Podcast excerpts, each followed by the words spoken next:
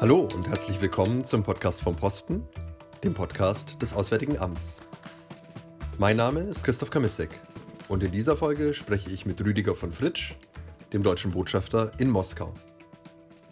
Es geht dabei um unser Verhältnis zu Russland heute, in der Gegenwart. Es geht aber auch um Geschichte, die Deutung von Geschichte und ihre Instrumentalisierung heute. Wir sprechen etwa darüber, ob wir uns heute in einem neuen Kalten Krieg mit Russland befinden. Eine Deutung, so viel als Spoiler, die Botschafter von Fritsch ausdrücklich nicht teilt. Wir sprechen auch über den nicht nur in Russland geäußerten Vorwurf, der Westen habe, etwa mit der NATO-Osterweiterung, Zusagen gegenüber der Sowjetunion gebrochen und sei quasi selbst schuld an den aktuellen Konflikten. Eine These, die Botschafter von Fritsch ebenfalls nicht teilt. Und wir diskutieren die Frage, warum 1989-90 kein positives Gründungsereignis in Russland darstellt und was dies für die heutige Politik bedeutet. Viel Spaß dabei! Herr von Fritsch, willkommen bei unserem Podcast. Danke, dass Sie sich die Zeit genommen haben. Wir sprechen heute über Russland, aber auch über andere Entwicklungen in Osteuropa in den letzten Jahren und in der ähm, Gegenwart. Und ich würde gerne ansetzen bei einer, einer Deutung, einer Diskussion, die man immer wieder findet im Verhältnis zu Russland. Das ist die Vorstellung, wir würden uns in einem neuen Kalten Krieg äh, mit äh, Russland befinden. Die aktuellen Konflikte, der Fall Skripal, Vorwürfe von Einflussnahme in äh, Wahlen und ähnliches. Das mutet teilweise schon sehr, äh, sehr wie Episoden, vielleicht schlecht inszenierte Episoden aus dem Kalten Krieg. Ähm, an. Sie haben persönlich äh, sehr, sehr intensive Erfahrungen gemacht, genau in dieser Zeit, über die Sie auch ein Buch geschrieben haben. Das ist die Sache ähm, mit Tom. Vielleicht können Sie uns dazu eingangs ein bisschen was erzählen. Ja, das ist eine Geschichte aus dem tatsächlichen Kalten Krieg, um vielleicht das vorab bereits in Klammern zu sagen. Ich denke nicht, dass die Bezeichnung stimmt, neuer Kalter Krieg, aber darüber können wir noch extra reden. Ja, die Sache mit Tom in der Tat äh, hat sich im wirklichen Kalten Krieg zugetragen. Wie viele Familien war auch meine Familie durch die deutsche Teilung getrennt. Das heißt, ein Teil der Familie lebte in der damaligen DDR und 1973 schrieb mich ein etwa gleichaltriger Vetter an. Ich hatte gerade das Abitur gemacht mit der Bitte, ihm zur Flucht aus der DDR in den Westen zu verhelfen. Er hat das natürlich nicht über die reguläre Post getan, die wurde zensiert, sondern der Brief wurde rausgeschmuggelt.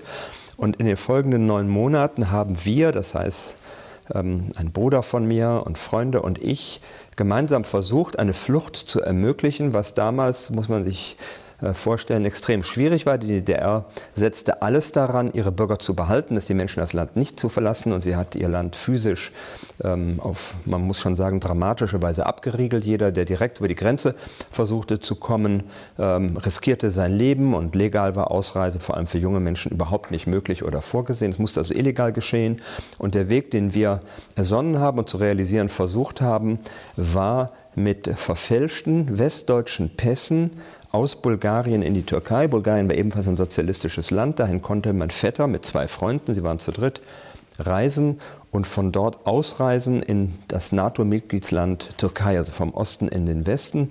Wir haben also uns Pässe besorgt von etwa gleichaltrigen Freunden, die Fotos ausgetauscht und suggeriert, dass diese drei jungen DDR-Bürger, die wir in Bulgarien getroffen haben, ähm, quasi trempende Hippies waren, die über äh, Deutschland, also Westdeutschland, Bundesrepublik Österreich, Jugoslawien, Bulgarien, Türkei, irgendwie nach Indien und Nepal reisen. Dazu musste man ähm, die Transitstempel für Bulgarien ebenfalls fälschen in den Pässen, die den Eindruck erweckten, sie seien legal eingereist und würden nun legal wieder ausreisen. Und die Schilderung in dem Buch beginnt damit, dass die Sache schief geht. Also der erste Versuch schlägt fehl an einem genau. Zufall. Einem Zufall, einem technischen Zufall. Im allerletzten Moment hatten die bulgarischen Behörden die Farbe der Stempel geändert, sodass die fertig vorbereiteten Pässe für die drei, die wir dabei hatten, zwar sehr schön gefälscht waren, aber nicht mehr zutrafen.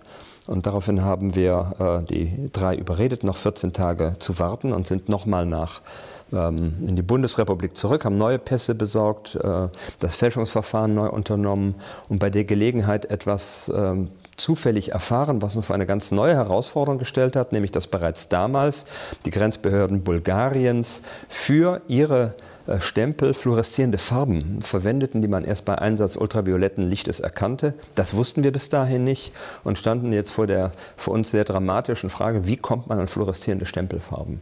Und wenn ich aus meinem Buch vorlese, dann ähm, höre ich mit der Lesung immer an dem Punkt auf, wo der Versuch, diese Farbe zu beschaffen, fehlschlägt. Aber am Ende hat es geklappt. Es ist uns gelungen, unter äh, ziemlich dramatischen Umständen den dreien in die Freiheit zu verhelfen. Und davon handelt dieses Buch. Und die Gruppe von damals, diese drei Freunde und mein Bruder und ich sind bis heute ein besonders enger und guter Freundeskreis, der sich auch regelmäßig trifft und äh, einen ganz engen Zusammenhalt hat. Diese Episode ist tatsächlich spannend und ich kann das nur als, als Eindruck auch in die Zeit vor allem auch empfehlen. Es viel von Grenzen die Rede, Sie haben das schon geschildert, äh, von großen Schwierigkeiten, von Warten in Kontrollschlangen, von der Aufregung, die das noch bedeutet, die man sich heute wahrscheinlich kaum vorstellen kann, zumindest als, äh, als äh, Europäer aus einem ähm, EU-Land. Sie hatten schon gesagt, es ist dann geglückt, die Lebenswege setzen sich fort und bei Ihnen war es dann so, dass Sie im Anschluss dann an dieses Abenteuer, ähm, eine Weltreise unternommen haben. Das wird auch noch kurz in dem Buch geschildert. Mhm. Ähm, dann studiert haben und sich dann entschlossen haben, in den Auswärtigen Dienst dann einzutreten. Hing denn diese Berufsentscheidung mit diesem, mit diesem Abenteuer zusammen oder woher kam die Motivation, dann in diese Richtung zu gehen? Diese erste äh, abenteuerliche äh, Geschichte, diese äh, Fluchthilfe, ähm, Prozess, diese Unterstützung der Flucht, das hat, glaube ich, mich stark motiviert, weil mich die äh, Tatsache doch ungeheuer empört hat, dass Regierungen sich das Recht rausnehmen, die Freiheit ihrer Bürger zu beschränken, ihre Meinung zu äußern, zu reisen, wohin sie wollen, zu tun, was sie wollen, sich so frei zu entscheiden, wie das bei uns damals schon möglich war. Und mich hat diese Systemauseinandersetzung, die es im Kalten Krieg gab, ähm, sehr inspiriert, auch diesen Beruf zu ergreifen. Und mein erster Posten, darüber werden wir vielleicht noch reden, war später dann auch tatsächlich in einem sozialistischen Land in dieser Systemkonfrontation. Und eine zweite wesentliche Motivation war in der Tat die Weltreise. Ich bin ein Jahr lang mit dem Rucksack einmal um den Globus gereist, weitgehend auf dem Landwege, heute gar nicht mehr vorstellbar, damals über Türkei, Iran, Afghanistan, Pakistan, Indien, alles auf dem Landweg und dann über Australien, Neuseeland und auf einem Schiff gearbeitet, zurück nach Europa. Und auf dieser Reise habe ich ein paar Dinge äh, gemerkt, die mich interessieren. Erstens zu versuchen, mein eigenes Land durch die Augen anderer zu verstehen, zu versuchen zumindest. Wie sehen andere Menschen uns? Ähm, und zweitens zu versuchen, anderen Menschen mein Land zu erklären. Warum sind wir so? Warum machen wir das?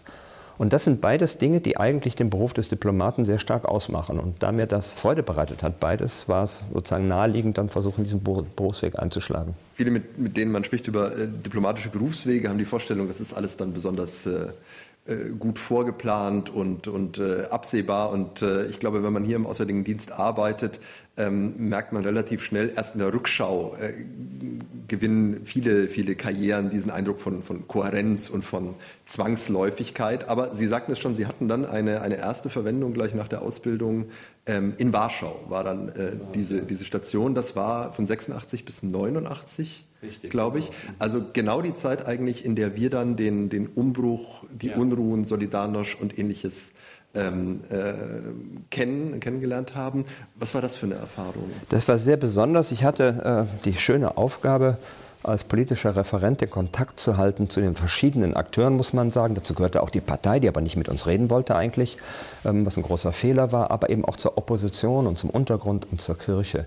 Und ich muss sagen, dass ich, der erste Posten ist immer sehr eindrucksvoll, aber doch selten ähm, wertvollere und, und wirklich größere menschliche Begegnungen gehabt habe, als in jener Zeit mit Menschen in der Opposition, die bereit waren, um den Preis zumindest zum Beispiel ihrer beruflichen Existenz oder der Möglichkeit ihrer Kinder zu studieren oder anderes, ihre Ideale gelebt haben und äh, versucht haben, sich für ihre Ideale einzusetzen in einer Situation, von der niemand ahnen konnte, dass 1989 kommt in der es genauso gut so hätte weitergehen können. Im Rückblick damals hatten wir keine Vorstellung, wie diese Systemkonfrontation enden könnte, wie der eiserne Vorhang sich äh, heben könnte, wie äh, vor allem die Sowjetunion sich verändern würde. Es war unvorstellbar eigentlich. Das heißt, die Menschen, die sich damals eingesetzt haben, haben es eben nicht im Wissen das ist ein erreichbares Ziel getan, sondern aus ihrer Überzeugung heraus. Und das sind äh, sehr besondere, eindrucksvolle menschliche Begegnungen gewesen. Und es war faszinierend natürlich mitzuerleben,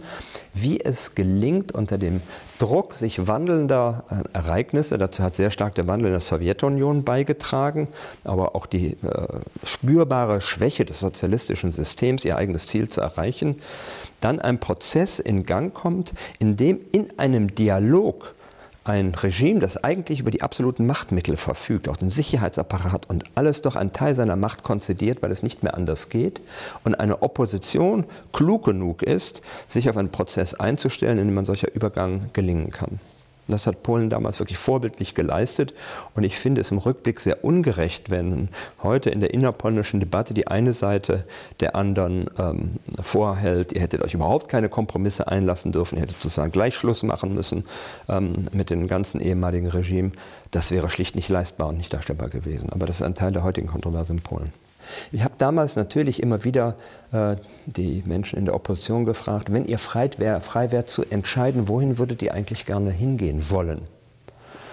Und abgesehen davon, dass man mich für die Frage naiv gescholten hat, war die Antwort immer die gleiche.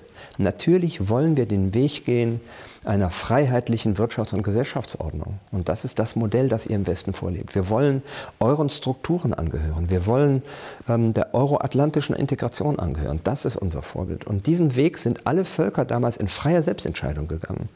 Der Vorwurf, der heute manchmal Russland zu hören ist, da hat es einen geheimen Plan gegeben, die NATO zerrt alle rüber, die NATO rückt heran, ist völlig an der historischen Realität vorbei weil es der freien Vorstellung jener Völker entsprach, jenen Weg zu gehen. In der russischen Debatte, Sie hatten es schon, schon, schon angedeutet, gibt es Kontroversen um diese Zeit. Da gibt es eher diesen, diesen eher verschwörungstheoretischen Einschlag in äh, vielen Deutungen um die Frage, was gerade in Mitteleuropa, in mitteleuropäischen Ländern passiert. Gibt es ja auch die Idee, dass dieses, dieses Freiheitsstreben, das dann zum Umbruch 89, 90 geführt hat, vielleicht von, von uns im Westen auch etwas missverstanden worden ist und sozusagen zu, zu westlich gesehen worden ist. Ähm, und das zwar um die Abschüttelung von Fremdherrschaft, um nationale Selbstbestimmung ging, aber jetzt weniger um die Übernahme von, ich mache die Anführungszeichen mal, wo man sie nicht, nicht hören kann, von westlichen ähm, Werten. Und das sei ein Hintergrund der aktuellen Konflikte, die es auch gerade in Polen zum Beispiel gibt. Zum einen ist richtig, dass äh, all jene Völker ihren Weg in freier Selbstbestimmung gegangen sind. Lettland hat seine Unabhängigkeit wieder beschlossen und Rumänien wollte nicht länger dem Warschauer Vertragssystem angehören und anderes mehr. Aber freie Selbstbestimmung heißt auch freie Ordnung der inneren Verhältnisse. Und ähm, die Frage ist, ist jemand zu irgendetwas verpflichtet gewesen? Hat er etwas äh, tun müssen? Haben wir jemand was aufgezwungen? Kann man ganz einfach, denke ich, an der Frage entscheiden, worauf haben wir uns möglicherweise gemeinsam verständigt. Und wir haben die Verpflichtung von Helsinki, einschließlich ähm, der Standards eben zur Wahrung demokratischer Regeln, der Achtung der Menschenrechte, von den grundsätzlichen Bürger- und Menschenrechten, 1990 noch einmal bekräftigt. In der Charta von Paris und in sehr intensiven, sehr guten anschließenden Verabredungen zwischen allen Beteiligten, einschließlich damals noch der Sowjetunion, die nochmal auch bestätigt hat, beispielsweise den bereits in Helsinki festgelegten Grundsatz der freien Bündniswahl für jeden. Das ist da ausdrücklich nochmal festgehalten. Niemand war gezwungen, so etwas zu unterschreiben damals. Das ist in freier Selbstbestimmung von allen nochmal so festgelegt worden. Wenn wir jetzt ähm, auf, die, auf die russische Perspektive ein bisschen wechseln, da sind die 90er Jahre, ähm, ich denke auch in weiten Teilen der, der Bevölkerung in meiner Wahrnehmung eher negativ besetzt und insofern ist das ein ganz konträrer Blick zu dem, den wir auf. Das ist ein sehr gemischter Blick, der, denke ich, von den Menschen in Russland und in den ehemaligen Ländern der Sowjetunion auf jene Zeiten, jene Ereignisse gerichtet wird. Was aber sicher richtig ist, was hier häufig nicht so klar gesehen wird, ist, dass damals es ja nicht das Ende der kommunistischen Herrschaft ist, sondern mit dem Ende des Staates der Sowjetunion zugleich das Auseinanderbrechen des alten russischen Reiches sich ereignet. Das beschäftigt die Menschen im Selbstverständnis heute. Und wenn der russische Präsident äh, wiederholt gesagt hat, das Zerbrechen der Sowjetunion war die größte Katastrophe des 20. Jahrhunderts, dann bezieht er sich wesentlich auch darauf, auf diese Erfahrung und die Tatsache, dass damit sehr viele Russen plötzlich im Ausland lebten. Und damit zerbricht äh, nicht nur das Alte Reich, sondern gleichzeitig eine Großmacht. Sie wird auch wesentlich schwächer. Sie durchlebt auch eine Phase wirtschaftlicher Schwächung. Gleichwohl kann man mit vielen Russen doch auch eine Verständigung darüber erreichen, dass manches im Rückblick heute gerne überzeichnet wird, auch in der öffentlichen Darstellung überzeichnet wird, als Zeichen des Chaos und des Umbruchs und des Niederganges. Ein Stück weit, um das zu rechtfertigen, was später und heute passiert ist. Man darf ja nicht übersehen, wenn Anfang der 90er Jahre äh, in der ehemaligen Sowjetunion die wirtschaftlichen Verhältnisse so dramatisch sind und die äh, wirtschaftliche Entwicklung so problematisch ist, ist es das Ergebnis, Ergebnis des Auseinanderbrechens der Sowjetunion, sowjetischer Politik gewesen. Und wenn in den 2000er Jahren es aufwärts gibt, geht, ist das natürlich ein Stück weit auch Ergebnis guter Wirtschaftspolitik in den 90er Jahren gewesen. Aber es wird sozusagen alles, was in den 90er Jahren geschehen ist, den damaligen Akteuren zugerechnet, um äh, zu rechtfertigen, dass es doch besser ist, wenn der Staat einen sozusagen umfassenden Zugriff auf die politischen und gesellschaftlichen Verhältnisse hat und es nicht wieder zu solcher Unordnung kommen kann. Darin begründet sich auch, dass es heute keinen Gründungsmythos in Russland gibt, der auf jene Zeit rekurriert, der darauf zurückreicht und sagt, das ist unsere Aufbruchzeit, so wie für uns 1990 Wiedervereinigung oder 1789 für Frankreich. Jedes Land hat seine Gründungserzählung. Die gibt es dafür nicht im heutigen Russland. Aber es gibt eine andere, die wieder neu sehr stark aufgebaut äh, wird und die im Verständnis auch vieler Russen als problematisch gesehen wird. Und das ist 1945. Es wird ganz stark die Remilitarisierung der Gründungserzählung äh, doch überall äh, vorangetrieben. Und das hat oft Untertöne, die das Miteinander nicht immer einfach machen. Das ist aber eine, eine Tendenz, die es ähm in der Sowjetunion auch schon gab, also zumindest in der Spätphase, oder? Also gerade dieses, diese, diese Erfahrung des Zweiten Weltkrieges und des Widerstandes gegen die deutsche Besatzung als ein, ein Strang zumindest der eigenen Selbstvergewisserung stärker zu etablieren. Und daran hat man dann angefangen. Sie haben völlig recht, natürlich. Und es ist ja auch äh, eine Zeit, und das dürfen wir als Deutsche auch äh, nicht aus dem Blick verlieren, in der die Menschen der damaligen Sowjetunion, ähm, und das waren viele Völker, die Ukrainer beispielsweise haben ganz besonders gelitten, Furchtbares haben durchleiden müssen im Ergebnis des, des deutschen Angriffs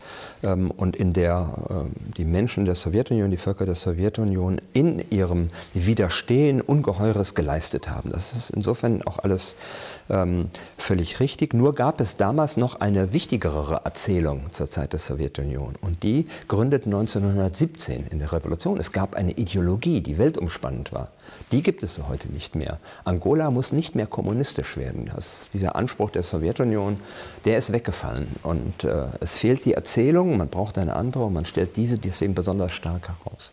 Was sich ja auch darin manifestiert, dass, dass es jetzt äh, 2017, was ja das natürliche Jubiläum sozusagen gewesen wäre, der, der Revolution von 1917 keine groß angelegten staatlichen Feiern dazu gegeben hat, sondern das als Erinnerungspunkt ich weiß nicht, ob es verschwunden ist, aber zumindest sehr stark ähm, unterbelichtet. Man konnte das Gefühl haben, es wird sozusagen maximal nicht beachtet. Das hat auch damit zu tun, dass damals natürlich in heutiger Analyse die erste, wie man das heute nennt, Farbrevolution gelungen ist. Da wird jemand von außen ins Land geschafft, Herr Lenin, mit ausländischen Mitteln, deutscher Unterstützung und mit relativ geringen Kräften gelingt es ihm, das große alte russische Reich in den Orkus zu stürzen, die Zarenherrschaft. Plötzlich mit kleinen Kräften kontrollierte das ganze Land. Und es gibt öffentliche Äußerungen führender Vertreter der, der äh, russischen Regierung, die äh, deutlich machen, dass man Vergleichbares auch für heute befürchtet, dass von außen versucht werden könnte, in Russland die Verhältnisse zu verändern. Das unterstellt man auch uns, was ein völlig absurder Vorwurf ist. Aber man sagt eben, das ist auch andernorts geschehen. Dann versucht man durch äh, mehr oder minder glaubwürdige oder fragwürdige Darstellungen darzulegen, dass es eben genauso im arabischen Frühling oder in der Ukraine oder wo auch immer zugegangen sei und deswegen die Sorge, dass es sich dort wiederholen könnte in Russland heute. Damit sind wir genau eigentlich in den, in den Deutungskämpfen und Auseinandersetzungen der Gegenwart. Wir hatten vorhin über Ihre Zeit in Warschau gesprochen. Sie waren dann in der Zentrale ähm, hier im Auswärtigen Amt in Berlin in verschiedenen Funktionen und wir machen vielleicht einen kurzen Zeitsprung, aber Sie sind dann ähm, als Botschafter erst nach Warschau gegangen und dann nach Moskau. Und in Moskau sind sie angekommen genau 2014, also zum Zeitpunkt, als mit der Krim-Annexion die Spannungen im Verhältnis zwischen Europa, der EU, dem Westen ähm, und äh, Russland dann vollends zum Ausbruch äh, gekommen sind. Das fiel ziemlich, ziemlich genau das zusammen. Fiel, das fiel in der Tat zusammen. Manches hatte sich angebahnt und es zeigt sich im Rückblick, glaube ich, dass eine Erklärung darin gesehen werden kann, dass wir die 20 Jahre zuvor oder die 25 Jahre zuvor sehr unterschiedlich gesehen und interpretiert haben.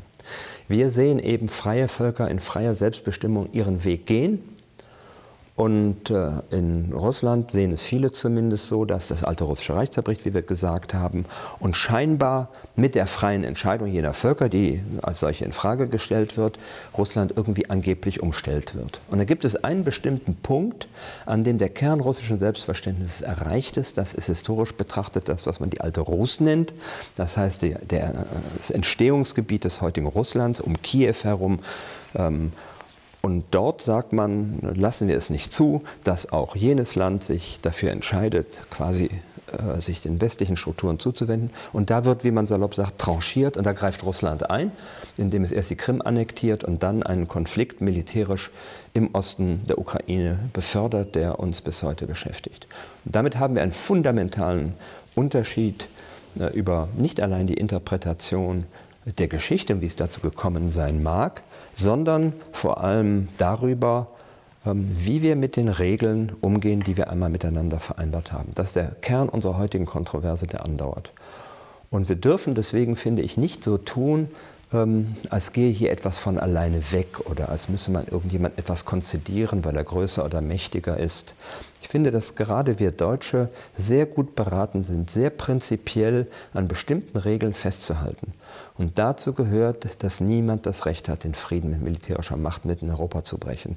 Dass niemand das Recht hat, einfach so die Grenzen zu verändern. Es ist ja nicht mal der Versuch unternommen worden, wenn wir mal auf die Krim schauen, mal mit der Regierung der Ukraine zu sprechen oder das in die UNO zu bringen oder in die OSZE. Nein, man hat einfach gehandelt. Man hat es einfach annektiert und dann irgendwelche Begründungen nachgereicht und irgendwelche Abstimmungen unter Zwang und anderes mehr.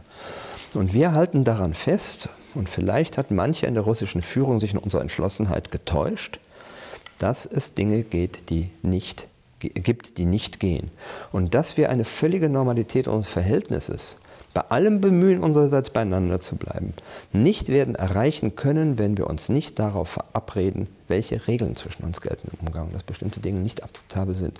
Das schulden wir, finde ich, unserer eigenen historischen Verantwortung. Das schulden wir den Ländern Ostmitteleuropas und das schulden wir dem Frieden auf unserem Kontinent. Und eigentlich, das ist auch ein Argument, das in vielen Diskussionen wieder auftaucht, könnte man ja meinen, eigentlich liegt das auch im Interesse Russlands selber. Denn gerade wenn man unsicher ist über die eigene Position, über die eigene Sicherheit, äh, wenn man auch die, die Zeit der 90er Jahre, wie Sie es gesagt haben, als eine, eine Bedrohung auch der eigenen Integrität empfindet, wäre ja ein regelbasiertes System eigentlich eine, eine Antwort, indem man sich dann auch äh, sozusagen sicherer fühlen könnte als in dem, dem System der, der Regellosigkeit, zumindest der drohenden, zu dem unter anderem auch die Krim-Annexion geführt haben, hat. Sie haben völlig recht. Wenn jeder das Recht selber in die Hand nimmt, sind wir verloren in Europa. Das ist die Geschichte Europas gewesen. Und jeder sagt eigentlich, irgendwie, ja aber. Eigentlich gehört doch jenes Territorium mir. Eigentlich ist doch jene Grenze ungerecht. Dazu fällt einem in Europa ganz viel ein. Aber auch was Russland selber angeht. Es gibt in China immer noch Stimmen, die sagen, die östliche Mandschurei ist uns unter Zwang 1860 vom Russischen Reich abgenommen worden. Ja, da liegt heute Vladivostok drin. Wie käme es denn, wie wäre es denn, wenn plötzlich in China man auf die Idee käme zu sagen, eigentlich gehört das uns und dann so handelt vergleichbar. Ich finde, da ist äh, niemand gut beraten, haben Sie völlig recht, das Recht selber in die Hand zu nehmen, sondern jeder sollte sich an vereinbarte Regeln halten. Die Fronten in dieser und vielen anderen Fragen, zumindest auf, auf Regierungsebene, sind aber verhärtet. Die Deutungen sind äh, unterschiedlich. Russland erhebt den Anspruch auf die Krim, hat Forderungen jeglicher Art überhaupt nur zu reden über die Frage der, der Legitimität dieser, dieser Annexion zurückgewiesen. Wir haben den Konflikt in der Ukraine, wir haben den Konflikt in Syrien, der auch noch da, dazugekommen ähm, ist.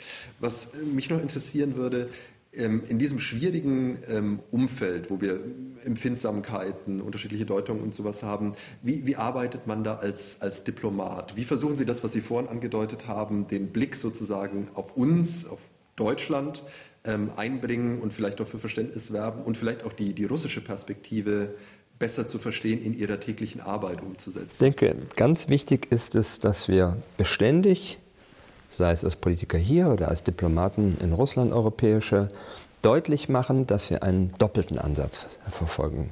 Der eine bezieht sich auf das, was wir gerade besprochen haben. Wir werden nicht von unserem Anspruch ähm, abgehen, dass äh, die Konflikte, die jetzt entstanden sind, gelöst werden, entsprechend der Regeln, dass wir, die wir miteinander vereinbart haben und dass wir uns künftig an diese Regeln halten. Den Anspruch sollten wir aufrechterhalten und nicht irgendwann darüber hinweggehen und sagen, ist ja gut so und das ist uns jetzt nicht mehr wichtig und sollen die Menschen im Osten der Ukraine sich doch weiter totschießen. Ich finde, wir haben schon diesen Anspruch ähm, und sollten ihn aufrechterhalten. Das ist der eine Teil. Der zweite Teil ist, dass wir gleichwohl und gleichzeitig beständig signalisieren und deutlich machen, auch in unserem Handeln, wir haben ein grundsätzliches Interesse an einem guten Miteinander mit Russland. Es gibt keine Alternative zu einem guten Verhältnis zu Russland. Für Deutschland, für Europa insgesamt, aus vielerlei Gründen. Das ist in unserem nationalen Interesse und dafür arbeiten wir beständig, indem wir sagen, ja, es gibt diesen Konflikt, über den reden wir weiter, den versuchen wir zu lösen. Und es gibt ganz viel rechts und links davon, wo wir auf vielen Feldern beieinander bleiben können, miteinander umgehen und vorankommen. Und das ist jetzt nicht nur abstrakt. Ich will mal versuchen, das konkret zu machen, was das heißt. Wir versuchen, den Jugendaustausch zu befördern. Und die Zahlen sind wieder gestiegen. Wir fördern ganz intensiv den deutsch-russischen Handelsaustausch. Der allergrößte Teil kann völlig unproblematisch stattfinden. Wir haben im vergangenen Jahr die größten Neuinvestitionen seit, ich glaube, 15 Jahren aus Deutschland in Russland gehabt. Wir haben im zweiten Quartal dieses Jahres einen Anstieg von fast 30 Prozent unseres Handels gehabt. Da passiert ganz viel. Wir haben einen wunderbaren, reichen, intensiven Kulturaustausch in ganz vielen Bereichen. Wir haben Begegnungen der Zivilgesellschaft. Wir haben ein Jahr veranstaltet der regionalen und Städtepartnerschaften unserer Länder. Wir haben neue, neue Städtepartnerschaften geschlossen. Das heißt, wir versuchen in vielen Bereichen ganz konkret ähm, äh, voranzukommen und zu sagen, da haben wir gemeinsame Interessen und da können wir auch etwas konkret erreichen. Dieser Tage war der Präsident der Deutschen Forschungsgemeinschaft bei uns zu besuchen, hat neue Verabredungen mit russischen Forschungsinstitutionen geschlossen. Und genau das müssen wir äh, versuchen zu ermutigen und dafür auch öffentlich und sichtbar in Russland einzutreten, als Deutsche, als europäische Diplomaten, um zu zeigen, wir wollen beieinander bleiben. Das ist kein grundsätzliches Auseinandergehen und das müssen wir versuchen auch zu verhindern. Und Sie haben recht, wir haben eine Verpflichtung, beständig zu versuchen, zu verstehen, wie sieht der andere die Dinge und warum sieht er sie so. Wir dürfen Verstehen nicht mit Rechtfertigen äh, vermischen, das ist klar. Gleichwohl müssen wir bestimmte Sichtweisen dann auch zum Gegenstand unserer Politik machen. Wenn es in Russland das Gefühl gibt, man sei bedrängt, man, man sei gedemütigt oder was auch immer, dann müssen wir sagen, Wahrnehmung ist Wirklichkeit. Und das muss dann Gegenstand unserer Politik sein. Nicht indem wir, wie gesagt, das rechtfertigen, aber indem wir das beachten in der Gestaltung unserer eigenen Politik. Viele der, der konkreten Möglichkeiten und auch der, der, der, Initiativen, die es gibt, die, auch die, die es auch jenseits der politischen Krise gibt, zielen ja ganz bewusst, denke ich, auch auf, äh, Sie sagten es, Wirtschaft zum Beispiel oder auf Jugendaustausch zum Beispiel. Also Sie versuchen auch neben den, den, den Kanälen und den Konflikten der Politik ähm, in Kontakt zu bleiben und natürlich auch die bestehenden Kontakte zu erhalten, aber ich denke auch zu, zu, zu, äh, zu mobilisieren. Haben Sie zum Beispiel, wenn äh, wir über die junge Generation in Russland reden, das Gefühl, da spielen manche der, der überkommenen äh, Kränkungen, Wahrnehmungen, da liegen ja die 90er Jahre zum Beispiel auch schon länger wieder zurück, eine geringere Rolle oder ist das eine, eine Wahrnehmung, die auch weitergetragen wird? Es gibt eine sehr starke staatlich beförderte Propaganda, die ständig versucht, dieses Bild wachzuhalten und aufrechtzuerhalten und immer wieder davon spricht. Das erzeugt natürlich seine Wirkung. Das ist im Übrigen auch die Grenze unserer Wirkungsmöglichkeiten. Es ist sehr schwer, in solchen Medien mit der eigenen Botschaft äh, durchzudringen. Das erleben wir immer wieder. Gleichwohl ist eine junge Generation natürlich auch an anderen Themen interessiert. Sie hat Möglichkeiten, sich auf anderen Wegen zu unterrichten, so sehr auch inzwischen das Internet äh, unter genaue Beobachtung genommen wird und Beschränkungen auch in Russland. Aber eine jüngere Generation, denke ich, ähm, setzt andere Schwerpunkte und hat andere Interessen und versucht in eine andere Richtung zu gehen. Das ist auch immer wieder unsere Erfahrung im Gespräch. Wir sind in Russland insgesamt unterwegs, ähm, legen großen Wert darauf, dass wir nicht nur aus Moskau raus operieren, sondern im Lande unterwegs sind. Und sei es privat, meine Frau und ich haben uns diesen Sommer zweieinhalb Wochen in die Eisenbahn gesetzt und sind die Transip einmal gefahren, weil wir das erleben wollten, dieses Land in seiner Erstreckung und an den Orten zwischendurch mit den Menschen zu reden, mit den Menschen, denen man begegnet, äh, sozusagen versuchen, russische Wirklichkeit zu erfassen. Das ist mir persönlich sehr wichtig, dass man das nicht nur aus der offiziellen Diplomatenperspektive. Dabei macht man wahrscheinlich heute auch noch, meine Erfahrung liegt ein klein bisschen länger zurück, aber die Erfahrung, dass es ein sehr, sehr gastfreundliches Land auch ist, dass viele Menschen sehr interessiert sind, auch äh, an, an den, den, Begegnungen, den Gesprächen mit, äh, mit äh, Ausländern, mit Menschen aus dem Westen und dass sich tatsächlich viele der, der harten politischen Fragen dann zumindest ein bisschen anders stellen oder in anderer Tonalität vorgebracht werden. Ich muss ja nicht mit jedem russischen Bürger ständig die Krim diskutieren. Das wäre ja auch nicht sehr sinnvoll und zielführend. Sie haben völlig recht. Es ist ein gastfreies, gastfreundliches, interessiertes Land. Es ist überhaupt, das ist mir immer wieder sehr wichtig, auch festzustellen, in einer Situation, wo ich viel mit Konfrontation zu tun habe, es ist ein großartiges, ein grandioses Land. Ich lebe sehr gerne in Russland. Es ist ein wunderschönes Land, ein vielfältiges Land. Es ist ein Land, in dem ich hohen Respekt habe vor den Menschen, die unter sehr schweren Bedingungen ihr Leben haben gestalten müssen in der äh, sozialistischen Zeit und von denen es viele heute auch nicht einfach haben. Und es ist ein Land mit einer grandiosen Kultur, mit einer Literatur, mit einer Musik, die für uns eine große Rolle spielt. Bereiche, wo wir völlig uns auf Augenhöhe begegnen. Wir profitieren voneinander. Ich selber bin durch familiäre Bindungen Russland tief verbunden. Ich bin in großer Sympathie für dieses Land aufgewachsen und das hilft mir heute enorm bei meiner Arbeit auch. Ich werd, da kann passieren, was will, mir meine Sympathie für Russland nie kaputt machen lassen. Ich danke Ihnen sehr für dieses sehr spannende Gespräch. Danke, Sehr gerne, herzlichen Dank. Das war die sechste Folge unseres Podcasts vom Posten, diesmal mit Rüdiger von Fritsch, dem deutschen Botschafter in Moskau. Ich hoffe, es war für Sie und für euch genauso interessant wie für mich. Ich habe viel gelernt bei diesem Podcast. Wenn dem so war, wir freuen uns über Bewertungen und Weiterempfehlungen auf den jeweiligen Plattformen und wie immer auch auf Anregungen und Kritik an podcast.diplo.de. Bis zum nächsten Mal.